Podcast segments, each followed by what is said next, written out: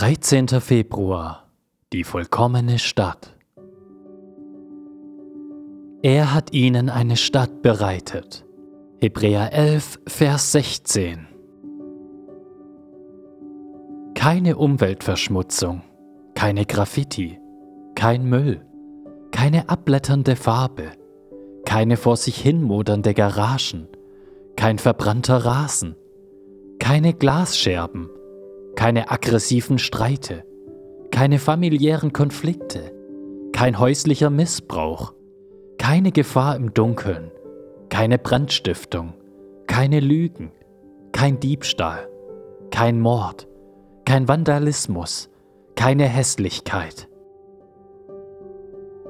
Gottes Stadt wird vollkommen sein, weil Gott in ihr sein wird.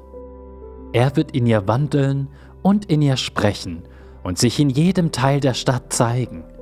Alles, was gut und schön und heilig und friedlich und wahr und froh ist, wird dort sein, weil Gott dort sein wird.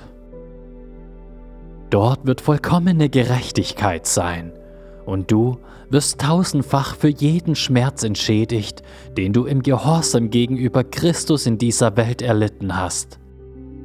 Und diese Stadt wird nie verfallen. Vielmehr wird sie immer heller und heller strahlen, wenn sich die Ewigkeit in unendliche Zeitalter immer größerer Freude erstreckt.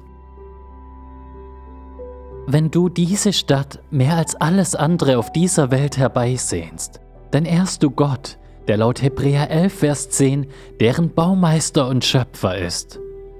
Und Gott gefällt es, wenn er geehrt wird. Und er schämt sich nicht, dein Gott genannt zu werden.